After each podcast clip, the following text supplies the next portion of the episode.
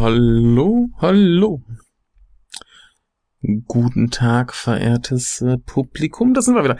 Und ganz, ganz erstaunlich, lange ist es her, ich bin mal wieder alleine unterwegs. Hatten wir ja schon länger nicht mehr. Und genauso lange ist es äh, her, dass ich über den dritten Teil der Sasori-Reihe sprach. Das war damals Beast Stable. Und soweit ich mich erinnern kann, war ich damals äh, nicht so wahnsinnig gespannt auf Teil 4 und dementsprechend hat es jetzt auch ein bisschen gedauert, bis ich mir den angesehen habe. Ähm, ja, warum eigentlich? Ich weiß es nicht so ganz genau im Nachhinein. Der heißt jedenfalls äh, Grudge Song.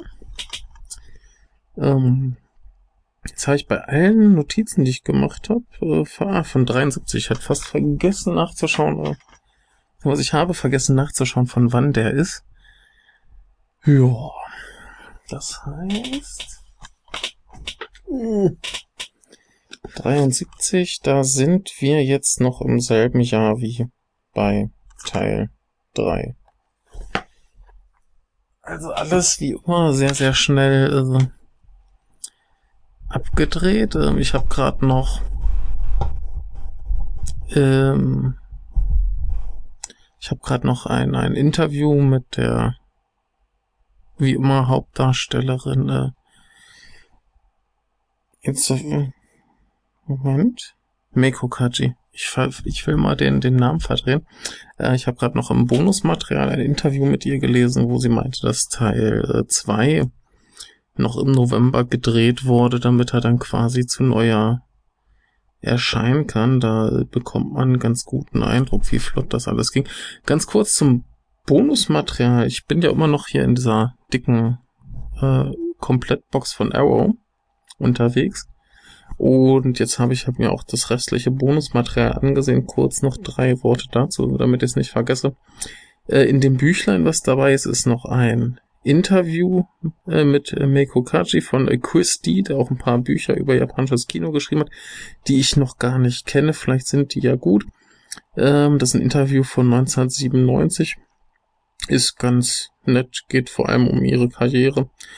Und ähm, ja, kann man sich äh, gut mal anschauen, da werde ich jetzt aber nicht groß drauf eingehen. Anschließend ist noch ein Interview mit dem Zeichner des Mangas, habe ich auch jetzt nur kurz reingelesen. Sieht aber auch ganz äh, spannend aus. Also für Leute, die sich diese, die überlegen, sich diese Box zu kaufen, ist das sicherlich noch ganz spannend. Aber kommen wir mal ein bisschen zum Film. Und zwar haben wir schon erfahren, dass der Regisseur der ersten drei äh, Filme, nämlich äh, Shunya Ito, nach dem dritten gesagt hat, dass er äh, ja mit der Reihe alles getan hat, was er tun wollte. Ihm wurde vom Studio angeboten, dass er unter ja, das hat, das hat totale kreative Freiheit bekäme, wenn er noch eine Fortsetzung drehen würde. Da aber, da hatte er irgendwie wohl keine Lust mehr zu. Und das Studio hatte aber schon Lust zu. Die Frau Kaji ebenso. Und dann haben sie überlegt, wen könnten sie als Regisseur ranholen.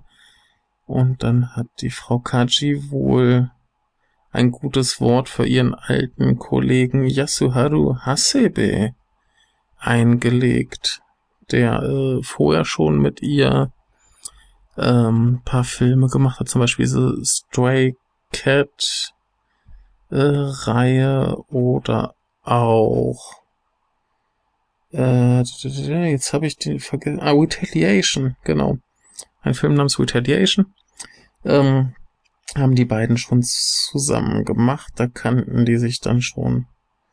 Ähm, beide haben ungefähr äh, 1970 das Nikatsu Studio äh, verlassen, um dann zu Toei zu gehen, bevor Nikatsu so komplett in diese Roman-Porno-Geschichte abgerutscht ist. Was heißt abgerutscht? Aber sie haben ihr, ihr komplettes Programm auf diese eine Nische ähm, umgestellt. Der Hasebe hat da wohl auch ein paar Titel später noch gemacht, aber das lag ihm halt nicht wirklich. Und ähm, ja, dann ging er halt zu äh, Toei, hat da äh, zusammen mit ihr wieder den äh, vierten und äh, vorerst letzten äh, Sassoli-Film gedreht. Es waren wohl tatsächlich noch mehr angedacht, aber da auch dann der Erfolg bisschen ausblieb. Ja. Beziehungsweise äh, Kaji er sagt auch in, in einem Interview, dass sie ja eigentlich, äh, also auch in dem, in dem Interview, was da in dem Büchlein ist, dass sie ursprünglich dachte, nach dem ersten Film wäre es aus, Sasori hat das System besiegt und dann wäre es gut und natürlich war es ein Hit und dann kam noch die Fortsetzung. Jetzt schien es so ein bisschen am Erfolg zu mangeln und sie wollte auch gern mal andere Rollen spielen. Und ja, es kamen noch etliche andere Sasori-Filme, die aber wohl größtenteils qualitativ, äh, naja, sehr, sehr mäßig sind, sehen auch alle sehr, sehr komisch aus. Ich habe davon selbst noch keinen gesehen. Ich weiß nur, dass es zum Beispiel einen gibt mit der Protagonistin, beziehungsweise mit der Hauptdarstellerin aus A School of the Holy Beast.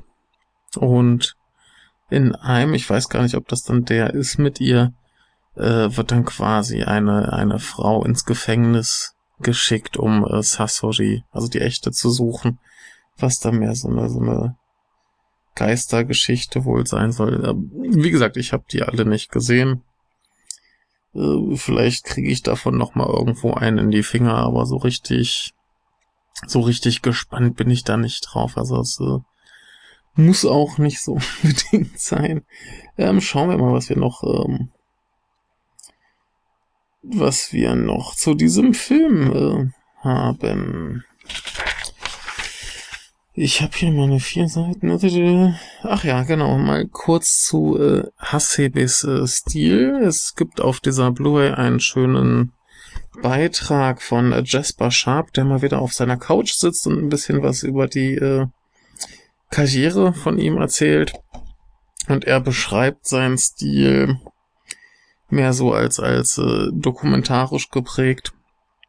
Da gab es dann ein paar schöne Szenen auch aus dem äh, Retaliation, wo man dann gesehen hat, dass quasi er mit einem mit einem Teleobjektiv aus der Entfernung irgendwie Nahaufnahmen gedreht wurden und dann wurde da kurz rumgeschwenkt, dass dann so weiter Aufnahmen gemacht worden. Das sah ganz spannend aus, aber prinzipiell, wie gesagt, eher so ein bisschen, bisschen realistischer, dokumentarischer. Ähm, er hat den Stil aber auch sehr als, als was ich ein bisschen widersprüchlich fand, als ähm, Manga-esk bezeichnet, ähm, weil durch diese, diese starke Verwendung von Teleobjektiven wohl das Bild so flach aussieht. Aber ich bin kein Fachmann für Objektive. Also falls ich da jetzt das falsch verstanden habe, möge man mich korrigieren. Aber wie, was uns da auf jeden Fall auffällt, ist, dass das erstmal nicht nach dem klingt, was wir aus den ersten Filmen äh, gewohnt sind. Und der Regisseur sagte auch selber, da ist ein Interview mit ihm auch noch auf der Blu-ray und dann haben, da haben wir auch fast das ganze Bonusmaterial durch. Ähm, er sagte, dass er eigentlich im Gegensatz zu seinem Vorgänger kein Interesse daran hat, ähm, politische Aussagen in diese Filme einzuarbeiten.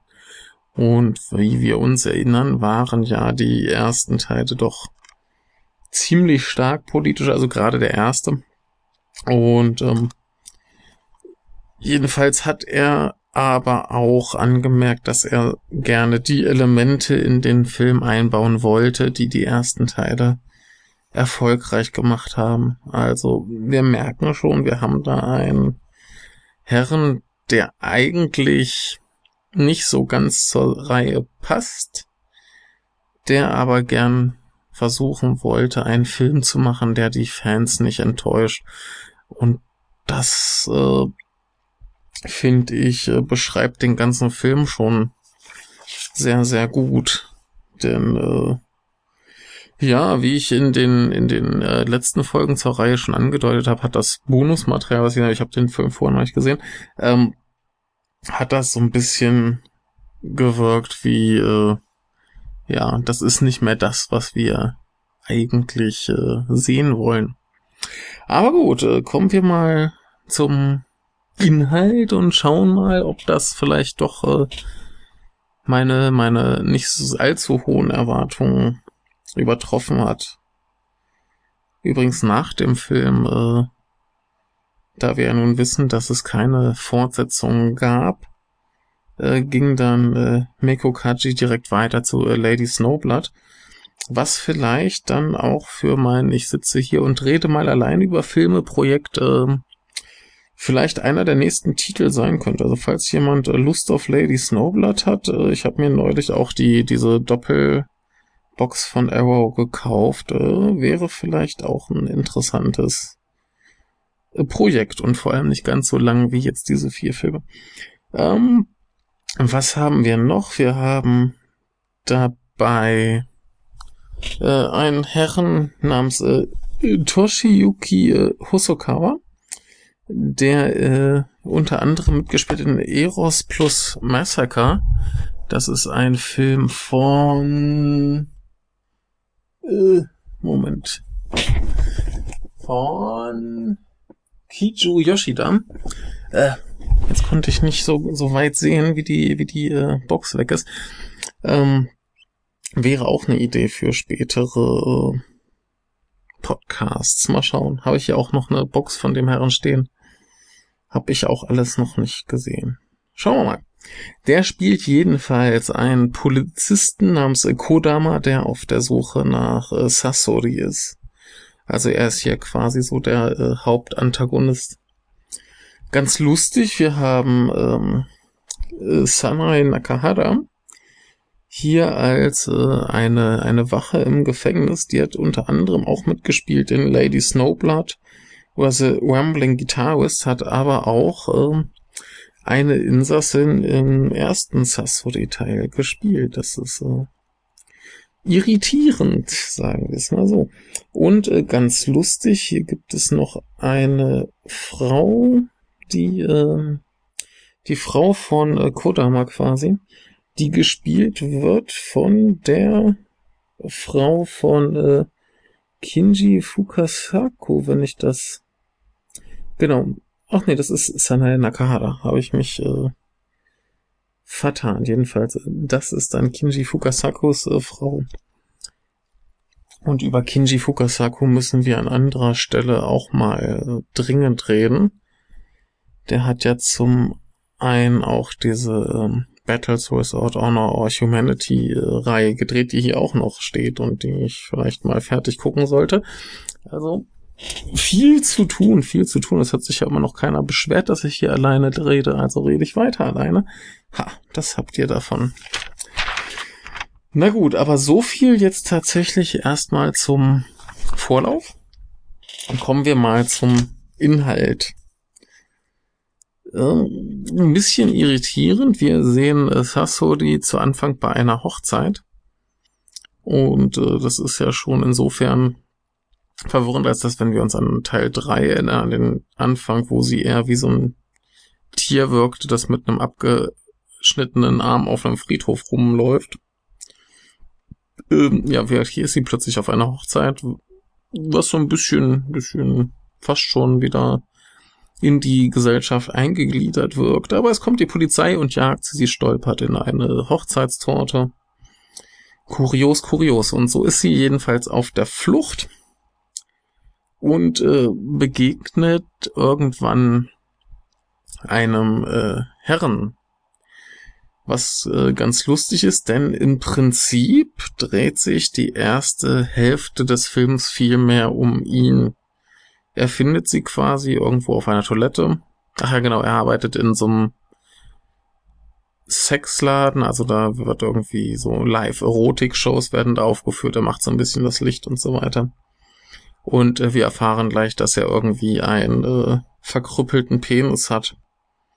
Denn äh, eine von den Frauen kommt da so hin und sagt, ah, ich habe gehört, dass du hier nicht auf Mädchen stehst, ich äh, ändere das mal und dann greift sie ihm in die Hose und ist äh, erschrocken, weil sein äh, Penis so entstellt zu sein scheint. Ähm, ja, und der geht irgendwann zum Klo, findet Assasori, bringt sie in ein Versteck und wie sich herausstellt, ähm, ist er ein, ein Opfer von Polizeigewalt, sprich, äh, er wurde äh, irgendwann mal von der Polizei so in Gewahrsam genommen, ordentlich äh, verprügelt, deswegen ist er auch voller Narben und man goss ihm äh, ein, ein, ein, äh, ja, quasi äh, kochendes Wasser in den Schritt.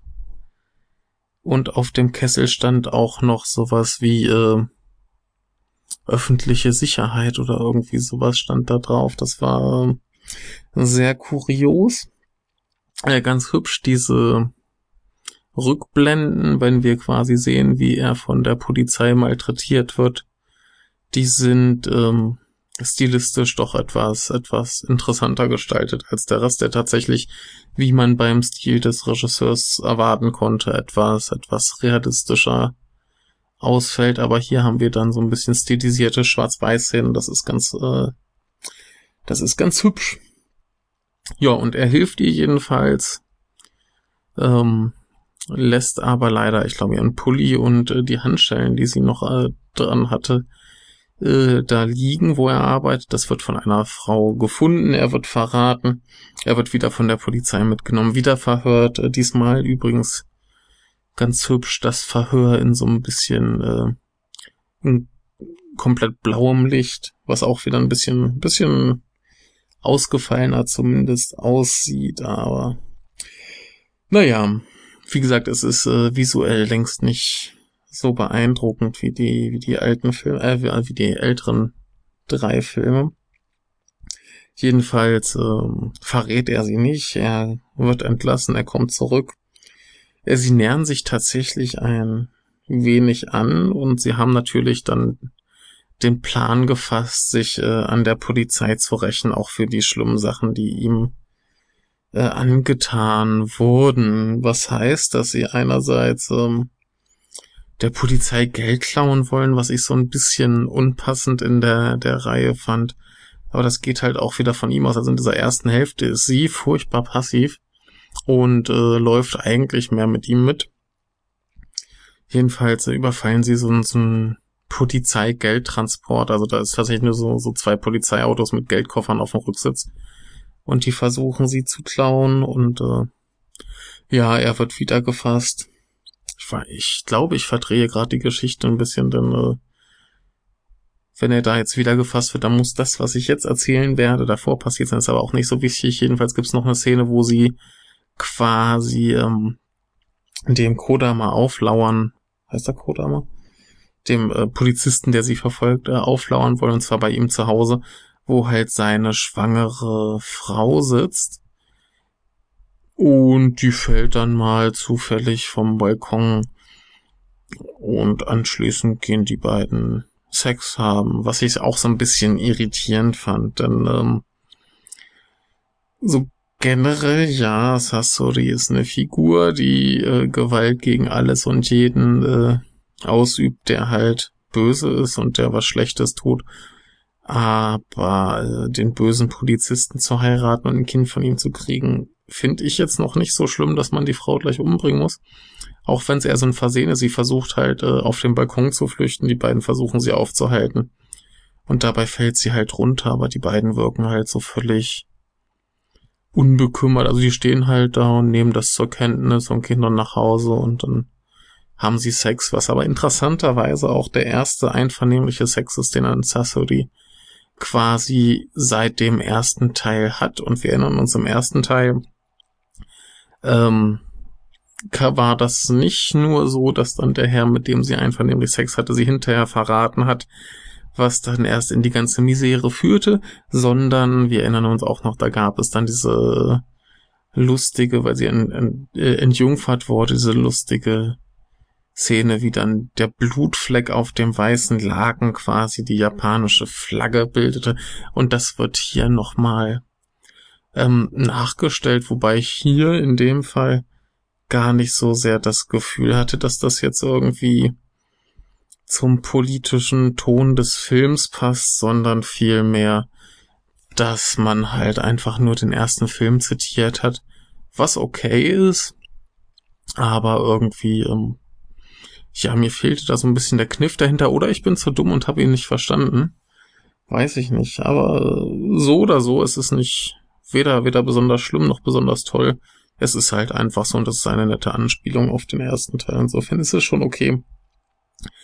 Ähm, jedenfalls wird äh, der Herr irgendwann wieder von der Polizei aufgegabelt. Ich glaube, das ist dann nach diesem Überfall und ähm, ja, diesmal wird er so lange äh, quasi gefoltert und misshandelt und es wird noch seine Mutter geholt, die auf ihn einredet, dass er ja bloß nicht dieser bösen, bösen Frau äh, verfallen soll und er sollte sie doch verraten, damit äh, er wieder ein gutes, vernünftiges Leben führen kann. Und Überraschung, er tut es auch. Und dann kommen wir zu dem zur zweiten Hälfte des Films, wo sich der Film wieder anfühlt wie ein Sassody-Film. Äh, vorher, ich, ich habe es nicht gezählt, wie viel sie redet. Das ist auch nicht viel, erstaunlich. Ich hatte irgendwie vorher gehört, dass der Film dialoglastiger sein soll, aber so viel war da gar nicht. Aber verglichen mit dem einen Wort in Teil 3, das sie sagt, ist es, glaube ich, doch ein bisschen mehr, vielleicht mehr so die zwei Zeilen aus dem zweiten Teil. Ich weiß es nicht. Müsste man mal zählen. Ja, sie ist aber immer noch erfreulich äh, wortkarg. Denn äh, das gehört sich so. Ich dachte, ich hatte wirklich die Befürchtung, dass sie den Punkt äh, vergeigen, weil ich irgendwo halt las oder hörte, dass der Film dialoglastiger ist, was er auch ein bisschen ist, aber das äh, liegt wahrscheinlich tatsächlich daran, dass diese erste Hälfte so stark auf den äh, Herrn mit dem Krüppelpenis äh, fixiert ist. Was jetzt aber vorbei ist, jetzt hat er sie verraten, sie kommt wieder ins Gefängnis. Juhu, juhu. Wir sind wieder bei Sasori. Auffällig in dem Gefängnis, wer äh, aufmerksam zugehört hat, hat sich vielleicht schon gewundert, huch, weibliche Wachen, ja, das äh, gesamte äh, Gefängnispersonal bis auf äh, ein paar Herren mit wahnsinnig coolen, verspiegelten Sonnenbrillen und Gewehren, die so auf irgendwelchen Türmen rumstehen. Äh, abgesehen von denen ist das gesamte Personal weiblich. Ähm, was auch so ein bisschen den, im Kontrast steht zu dem, was wir aus anderen Filmen kennen. Denn früher war es ja eigentlich immer eher so, dass äh, die Männer das Böse sind und äh, die Gesellschaft vor allem von Männern repräsentiert wird. Insofern damals dann auch die äh, Gefängnisinsassen und es eigentlich keine äh, positiven Männerrollen gab. Dem äh, da droht ja der Film auch schon wieder äh, entgegenzugehen, indem halt der Typ zu Anfang äh, erstmal nett zu ihr war und sich diese Liebesgeschichte abzeichnete, bis er sie dann doch verraten hat. Also ist er doch irgendwie ein schrecklicher Mensch. Und ähm, ja, jetzt haben wir halt auch äh, Frauen auf der Seite der Bösen, die quasi Teil des Systems sind und andere unterdrücken. Und äh, sind wir mal ehrlich, die äh, weiblichen Wachen sind hier nicht freundlicher als die äh, Männer. Also ein paar von denen, äh, Überraschung, Überraschung, ähm, sind auch äh, tatsächlich so charakterisiert, wie wir das von Männerrollen kennen. Also die sitzen da und gucken sich irgendwelche Sexheftchen an mit Muskelmännern und äh, ja, Insassen werden geschlagen und anders gepeinigt. Ähm, der, der Polizist äh, kommt dann auch irgendwann wieder in die Zelle von Sasori und sie liegt da halt gefesselt am Boden, wie wir es aus den anderen Teilen kennen, nur wird sie diesmal nicht irgendwie noch mit Wasserschläuchen abgespritzt. Äh, ganz lustig, in dem Moment glaubt man fast, dass er äh, zivilisierter ist als die Frauen, da war der sagt, dass er sie gerne wie einen gleichwertigen Menschen behandeln möchte und deswegen sollte man ihr doch bitte die Fesseln abnehmen. Letztendlich möchte er dann aber auch nur irgendwie sie zu Tode prügeln, also so viel zur Menschlichkeit. Ähm, ja, was ganz interessant ist, dass unter diesen weiblichen Wachen tatsächlich eine gibt, die äh, freundlich ist. Ich bin gerade verwirrt. wo ist mein Zettel, wo das draufsteht? Ähm, ach hier, wir haben eine, eine weibliche Wache, die tatsächlich ähm, nett zu ihr ist und die auch äh, ihr sagt, so, dass ähm, sie wahrscheinlich selbst nicht unbedingt Schuld hat an ihrer Situation beziehungsweise an dem, was sie tat, sondern dass halt die ihr Umfeld, die Gesellschaft quasi sie zu dem gemacht hat, was sie ist. Wobei sie damit halt nicht entschuldigt, dass sie schlimme Taten begangen hat, sondern sie sagt halt so, wir haben die Umwelt ist schuld, aber du kannst halt jetzt, ja, du solltest vielleicht deine, deine ähm, Sünden bereuen, so in dem Sinne. Sie wird dann auch noch zu einer anderen zum Tode verurteilt. Also sie ist selber auch zum Tode verurteilt. Sie wird zu einer anderen zum Tode verurteilten Insassin gebracht, die ähm, sich dann eher so der Religion und dem Gebet hingibt und äh, versucht, so irgendwie quasi einen, einen guten Abschluss fürs Leben zu finden. Ganz lustig, äh, Sasori erzählt ihr dann zufällig ganz, ich, ich weiß gar nicht mehr, woher sie das äh, mitgekriegt hat, wurde ihr dann wahrscheinlich im Gespräch mit der Wache gesagt. Habe ich wohl gerade äh, eine Sekunde auch nicht aufgepasst, jedenfalls. Äh, sagt sie dieser dann äh, das genaue Datum, wann sie hingerichtet wird, was dann quasi direkt vor der Tür stand, weshalb diese Frau äh, ihre letzten ihre, ihre letzten paar Tage in Angst und Schrecken durchlebte, wobei es Hasori, glaube ich, irgendwie empfahl zu flüchten oder so. Ich, ja, dieser, dieser Moment, der ist irgendwie gerade nicht mehr so in meinem Kopf.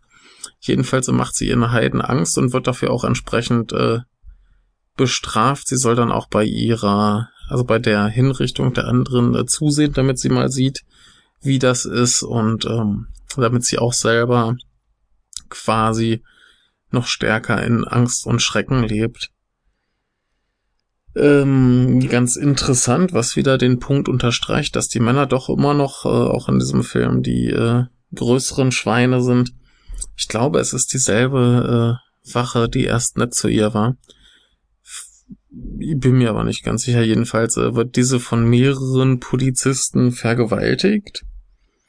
Und dann kommt wieder unser Oberpolizist und äh, erzählte, ja, wenn du nicht möchtest, dass das rauskommt, dann äh, hast du zu tun, was wir sagen, was ich ziemlich, ziemlich pervers finde.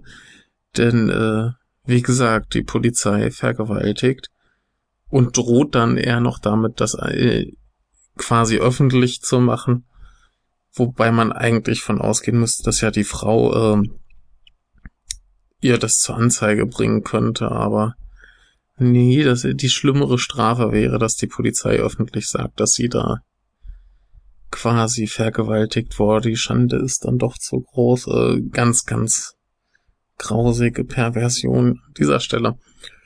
Ähm, was aber auch ganz drollig ist, ist diese Forderung, die sie quasi von ihr haben. Und zwar soll sie dann Sasori äh, zur Flucht verhelfen. Und zwar ist äh, dann der Kniff, dass unser Oberpolizist äh, sie nicht im Gefängnis hängen sehen möchte, sondern er möchte sie selber an einem selbstgebauten Galgen hängen. Ja, und das ist dann auch schon das große Finale.